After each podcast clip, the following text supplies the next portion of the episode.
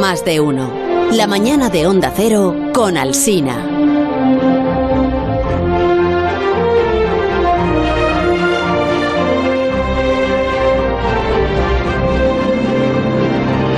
Asunto Aparici en órbita, que es el título de esta sección. Yo no sabía que tenía título, pero celebro que así sea. Aparici en órbita. En 31 de octubre, claro, hay que preguntarse, Begoña, entiendo yo, Dime. Si hay Halloween en el espacio. Pues no veo yo Para- mucho a los marcianos trabajando esto del truco trato, la verdad. muy ¿eh? negativa esta mañana desde que... No, es que me has puesto de... de No, no, es mal humor, es... eh, tengo una sensación extraña en el interior. Ya, habéis habéis eh, impedido que yo utilizara la Ouija, donde estaba a punto aquí de aparecerse el espíritu de esa Que eso persona no que es tú sano, sabes, Eso no es sano. que además trae unas psicofonías estupendas para compartir con los oyentes. Ya. Bueno, la pregunta de si hay Halloween en el espacio nos la podrá responder, espero, eh, Alberto Aparici, que es nuestro reportero cósmico, o así pone en su tarjeta de visita. Buenos días, Alberto. Ey, ey, ¿qué pasa? Qué, ánimo, de verdad. ánimo. ¿Cómo viene hoy? A gusto de la mañana. La, mañana está imparable. Pero es que esto del Halloween no ¿Qué vale. pasa? Esto del Halloween no vale para nada. ¿Cómo que Halloween en el espacio? Para Espero nada. que no. Me he ido al el espacio, espacio. para huir de Halloween. Bueno, eres de los anti-Halloween entonces. Qué pereza, por favor, solo ir a hablar de Halloween. Pero esta es una sección que tiene que ir pegada un poco al calendario. Entonces, si es 31 de octubre, pues habrá que hablar de Halloween espacial. Pero no podemos hablar de, de algo que sea de verdad. Es Pues que el eso, Halloween de, de ahora Halloween espacial. es, es como de cartón piedra, ¿no? Es un aburrimiento. Ah, vale, que tú eres de los puristas. ¿Y tú qué harías para que Halloween fuera más interesante? Hombre, hay que recuperar el espíritu, ¿no? Te, te lo, te lo tengo que preguntar con más tonillo, yo creo. ¿no? ¿Y tú qué harías para que Halloween fuera más interesante? A ver, Pues lo que te digo, recuperar el espíritu original, de verdad, esto, esto va de pasar miedo. Tenemos que hablar de fuerzas malignas que no controlamos y que nos acechan, de entidades cósmicas incognoscibles que se materializan un día al año. Pero ya lo entiendo, o sea, que aparece y quería disfrazarse de entidad cósmica Incognoscible, es. Y como no ha encontrado disfraz pues de eso, pues está enfadado. ya, es un buen tema pobre. este, ¿no? Disfraces cósmicos. Incognoscibles. Terroríficos. Madre mía. Hay disfraz de agujero negro, por ejemplo. Mm. Se puede usted disfrazar de estación espacial Mir fuera de control. O del asteroide ¿Cuál? que acabó con los dinosaurios. Oh, ese es el peor. En serio, pero en serio vamos a hablar de Pues esto, sí, por es favor? el tema del día. Yo quería hablar de materia oscura. Materia oscura. Es invisible, misteriosa, es perfecta. es la- Materia, la bueno, cosa. materia oscura te advierto que podría servir, ¿no? Si lo dices bien, si dices materia oscura. ¿Ves? ¿Ves? También suena así como muy de, de meter miedo en Halloween.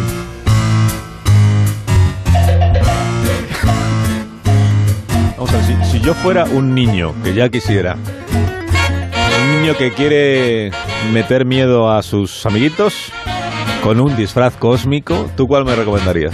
Pues, pues te recomendaría un disfraz que no sea cósmico, porque es que no lo van a entender los Estás otros tan niños. negativo esta mañana. no van a pasar miedo. No avanza la sección. Un poco de disciplina, Alberto.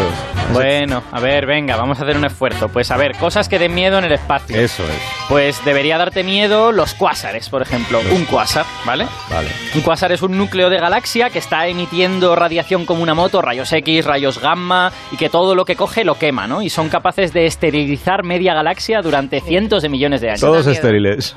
Oh. Todos estériles y a la porra la natalidad. Vale. No, la- sí, la, la natalidad de cualquier ser vivo, de hecho. Aparici para las madres y los padres que nos escuchan. Ah, sí, eso sí. ¿Es un disfraz fácil de hacer? Eso, el de Quasar. Que esto Hombre. También da miedo. Un cuásar, pues en, el- en realidad un cuásar es un agujero negro gordote, o sea que habría que ponerle un hula hop al niño, que es un- como la materia que da vueltas alrededor del agujero negro, Ah. Y luego tendrías que ponerle como linternas en la cabeza, ¿no? L- Muchas linternas en todas direcciones, niño encargado de, de Un niño llorando todo el día con la Bueno, linterna. igual, igual mejor hablamos de otra cosa, no sé si lo termino de ver. bueno, por ejemplo, Un supernovas. momento, un momento. Sí, ¿Cuántas linternas en la cabeza? pues por lo menos siete u ocho, ¿no? En todas Siete ocho direcciones. tene- tenemos Sí, tener tenemos. Ahora no hay cabeza suficiente. linternas en la grande, cabeza y un hula gorda. en torno a su niño. ¿Qué le parece? Señora. ¿Y alguna otra cosa no se te ocurre más? A ver, otras cosas que den que sean terribles en el espacio, pues las supernovas, ¿no? Por ejemplo, Supernovas. Esas son las estrellas estas que, ¿qué les pasa? que explotan. Exacto, muy bien. Veo, veo que estuviste atento hace un par de programas. Esto, esto se debe a que las estrellas cuando son muy grandes y agotan su combustible, como no tienen nada que empuje para afuera, la gravedad lo que hace es que se derrumben sobre el núcleo, ¿no? Se cae toda la estrella sobre el núcleo y al comprimir el núcleo este rebota y entonces produce un kabum Y la estrella explota. ¡Kabum! Y el miedo viene porque el niño tiene que ir gritando eso. por- va disfrazado y diciendo kabum, truco kabum". o trato, kabum. A ver, el miedo viene porque las supernovas pueden destruir todo en varios años luz a la, a la redonda. Es como Ah. una catástrofe, una zona catastrófica galáctica. ¿Y la pinta que tienen cuál es? A ver, pues una vez han explotado, las supernovas, pues la- quedan los restos de la estrella en forma de una nebulosa de colorines, que es bastante chula a veces, así como Ah. con forma de telaraña o algo así. Bueno, Pero un disfraz de colorines, disfraz. Alberto, esto no da miedo. ¿eh? Alguna cosa tiene que haber por el espacio que dé miedo de verdad. Ahí de verdad es que os ponéis eh, de- tan exigentes, eh, eh, pues yo qué sé, a ver, os podéis disfrazar, hay una cosa muy chula, A ver, erupciones de rayos gamma. wow, eso es terriblemente aterrador. Carlos, no seas, no seas así. Erupciones de rayos gamma. No ¿Tú de sé. qué vas disfrazado? Bonito. De erupciones. Pero, hombre, no seas así, joder. Da tú- bastante tú, me miedo. obligas a hablar de esto. Pónmelo un poco más fácil. Pero ¿por qué tienen que meter miedo los rayos gamma? Perdóname. ¿El motivo del canguelo cuál es? A ver, pues porque estas erupciones de rayos gamma. aparte, Claro, ya yo me- sé que estás un poco asustadito porque a ti en el fondo esto te da un poco de canguelo. Aparte, aparte de que no sabemos muy bien lo que son, sabemos que son cosas que en un segundo producen tanta energía como una estrella durante toda su vida. Sí. Entonces, cuando te pilla ese pulso de un segundo, que es un pulso muy corto, te, de- te fríe, literalmente. Entonces es un verdadero rayo de la muerte cósmico, ¿no? Pero, pero vamos a ver, Alberto, ese disfraz no hay quien lo cosa. No hay quien se lo imagine. No me dices ni las telas, ni las medidas. Esta sección está quedando Sí, flojita, la sección de costura no te queda bien. No. Pero si, es, pero si es cosa vuestra que queríais hablar de este, de este horror. No, pero esta es la idea que tenías tú en la cabeza, ¿no? Dice, la mate- vamos a hablar de la materia oscura como posible disfraz de, de Halloween. Mm, Yo quería hablar de la materia oscura, punto. No, no, no de posibles disfraces Bueno, de Halloween. es que tiene un nombre muy bonito, como disfraz. Materia oscura. Bueno, pues a ver, si os queréis disfrazar de materia... A ver, lo ten...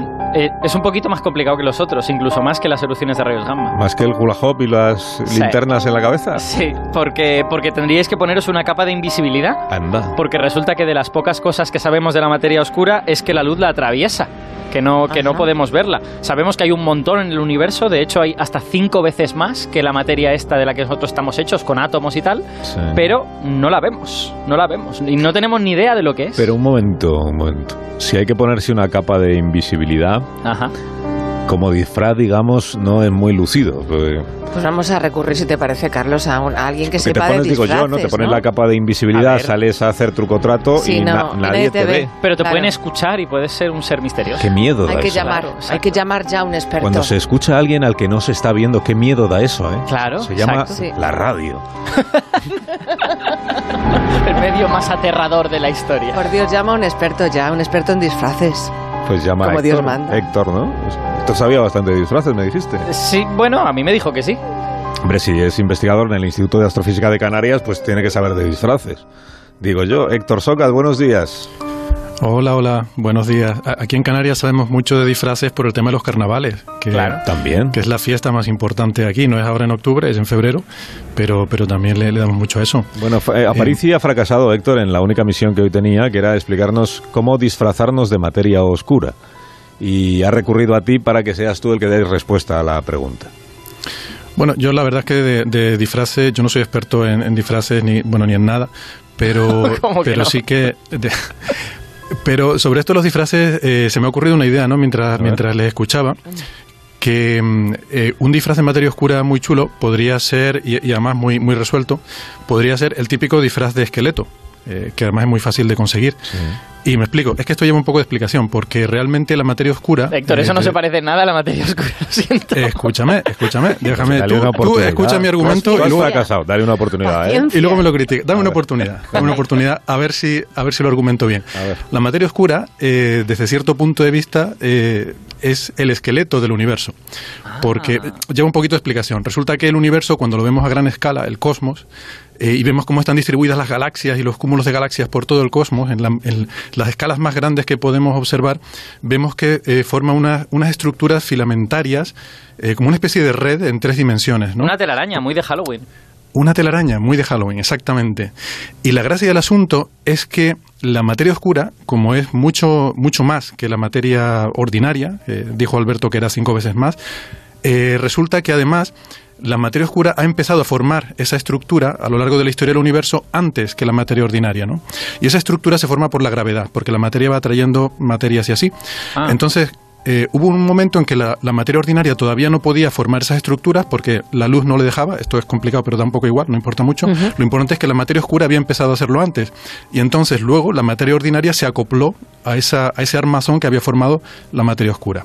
Entonces, todo esto es un poco jaleo, pero el punto es que si se ponen un, un disfraz de esqueleto, eh, pueden eh, argumentar que van disfrazados de materia oscura. Es un poco metafórico, ¿vale? O sea, el disfraz no es trivial, es un poco metafórico, pero tiene una ventaja, que es que yo no sé si a ustedes les pasa, pero yo cuando estoy en una fiesta de estas de Halloween o fiesta de disfraces, pues lo, lo llevo mal porque se me da muy mal hablar con gente que no conozco, no sé de qué hablar. Y yo normalmente en las fiestas acabo, el- soy el típico que acaba ahí en la esquina eh, con un vaso de Coca-Cola en la mano y sin, sin hablar con nadie porque no, no sé de qué hablar, ¿no? Yo también, Tampoco Héctor. es este un programa así de testimonios, entenderme. O sea, que no me, no me parece mal que compartas con nosotros esto, Héctor. Pero es que esto se convierte en materia Pero- oscura, entonces, pero- apartada, No, eh, pero es que, esto. Es que esto tiene una gracia, porque es que si vas disfrazado de materia oscura como esqueleto, Sí. pues ya te da un punto de partida, ¿no? Porque es un poco metafórico el disfraz, pero cuando viene alguien y dice, te saluda, dice hola, pues en vez de hacerse un silencio incómodo, que es lo que me Claro. suele pasar a mí, pues puedes ir y decirle, mira, no voy de esqueleto, voy de materia oscura, ¿no? Y, y da pie a, hablar de todo este tema y ya, Ya, por lo menos ya. rompes el hielo. Del esqueleto del universo. Rompes el hielo y dos horas después estás solo ahí en una esquina.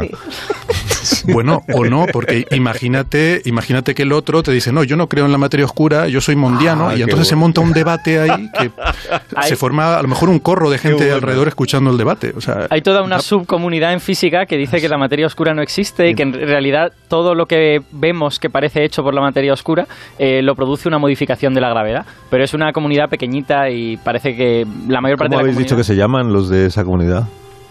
Mondianos. Mondianos. Mondianos. Entonces la fiesta de Halloween podría acabar convertida en una controversia científica en torno a la materia oscura. Efectivamente. Entre el que va disfrazado de esqueleto y el mondiano. Me parece magnífica esta Fiestón, fiestón. Bueno, situación. No es habitual que se llegue a la violencia en discusiones científicas, Pero- pero, pero eh, ocasionalmente eh, se da. Oye, ¿por qué a los científicos os emociona tanto? Porque esto lo percibo yo, ¿eh? La materia oscura. Pues eh, porque realmente es, un, es uno de los problemas más importantes que tiene la física actual. Eh, y, y además es que la materia oscura es que es muchísima. O sea, es que no es que sea una cosa rara que hay ahí, es que lo raro somos nosotros. Exacto. Eh, el 85% de la materia del universo es materia oscura y no la conocemos. Entonces, esto es un poco perturbador. Efectivamente, es como tener un fantasma a tu alrededor continuamente y, y está ahí y no sabes que está. Son las señales horarias. De las 11 es que asustan también. Sí, a mí me asusta mucho. Generan mucha inquietud las señales horarias. también esta mañana. Eh, pero tenéis la seguridad de que existe, porque si hay mondianos que niegan la existencia de la materia oscura, será que las cosas no están tan claras. Bueno, en realidad nosotros pensamos que existe materia oscura porque vemos los efectos que la materia oscura crea. Es decir, no podemos ver la propia materia oscura, ya os he dicho que es transparente, pero sí que vemos lo que su gravedad le hace a las cosas que podemos ver. Como ha dicho Héctor antes, que crea como este esqueleto del universo y luego la, la materia normal pues se acumula ahí y forma las galaxias. Pues en las propias galaxias sucede lo mismo. Hay una, una prueba clásica, que es la más, la más antigua, que es que cuando tú ves girar una galaxia, si las estrellas girasen demasiado rápido, saldrían volando al espacio interestelar, irían demasiado rápido y escaparían. Pues entonces tú puedes... Intergaláctico. Eh, cierto, intergaláctico, tienes toda la razón. Eh, eh, entonces, tú puedes medir cuánta materia en forma de estrellas y de gas hay en la galaxia y por lo tanto puedes saber cuál es la velocidad máxima que las estrellas deberían llevar. Y resulta que las que están en la parte más externa de la galaxia giran súper deprisa. Deberían estar yéndose al espacio intergaláctico zumbando. Y no ocurre. Lo cual quiere decir que hay más materia ahí que no puedes ver. Amigo. Entonces, esa materia que no podemos ver le llamamos materia oscura. A ver, este, este debate de materia oscura sí o no será otra cosa, no será otra cosa, esto ya, eh, esto ya se planteó. A ver, esto es antiguo. Esto, este debate es de los años 80. O sea, si vamos a hablar de esto, yo creo que pongamos música de Mecano o de, o de Alaska y los pegamoides aquí para ponernos en ambiente, porque ese es el, el contexto de este debate. ¿no? ¿Tú prefieres la de mariconez o la de contestaste que no? Ay, ay, ay, ay. Además, me, me- me sangran los oídos cuando escucho los contestastes de, de. Ah, Es- Sí, sí. no. Te interrumpí, perdón. Bueno. Perdóname. Es un, debate No, no. De, es un debate de los 80, decías. Sí, es, es, un debate antiguo. O sea, hubo una época en la que nadie se creía esto de la materia oscura porque parecía una cosa muy exótica. O sea, hoy en día existen teorías alternativas y la materia oscura es la teoría, digamos, de consenso de la mayor parte de, de los expertos, ¿no? Hmm. Pero esto no fue siempre así. Antiguamente eh, lo de la materia oscura era una cosa así como muy... Eh, que parecía muy exótica y que nadie se lo creía. Esto empezó en los años 30, ¿no? Y nadie le hizo caso eh, cuando empezaron esas primeras observaciones. Y sobre todo ya en los años 70, 80, cuando se empezó a tomar más en serio. Y quiero reivindicar, reivindicar aquí la figura de Vera Rubin, que fue una astrónoma que fue la que realmente puso sobre la mesa las evidencias más contundentes de, de existencia de materia oscura que convenció a la mayor parte de la gente, ¿no?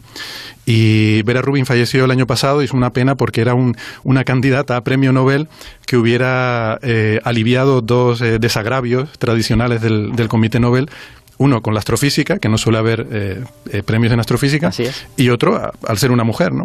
Hmm. Y de hecho es curioso que Vera Rubin no creía en la materia oscura. O sea, Vera Rubin pensaba que había encontrado evidencias de que había que modificar la gravedad, ¿no? De que probablemente la gravedad, la ley de la gravedad en las galaxias no era como pensábamos y por eso pensábamos que las estrellas estaban yendo demasiado rápido, pero no, sería que es más fuerte la gravedad o algo así. Y él, ella al principio no creía en la materia oscura, pero aportó las pruebas que, sobre las que ahora se fundamenta todo. Bueno, pues he pasado un rato muy agradable con vosotros, pero os voy a tener que, que dejar. Porque hay es que hay un señor ahí con un chubasquero de color verde y unas cuchillas en las manos. Que nos está yo, yo, me vuelvo indicaciones para que nos acerquemos a él. ¿verdad? Pues no vayas hacia él, claro. Tengo que salir un momento. No vayas a la luz. Está justo en medio. Está, está chorreando ese hombre, viene, acaba de salir del agua en algún sitio. Adiós, Héctor, un fuerte abrazo. Adiós, me vuelvo con mi Coca-Cola a la esquina. Adiós, Alberto. Chao, chao. Hasta luego.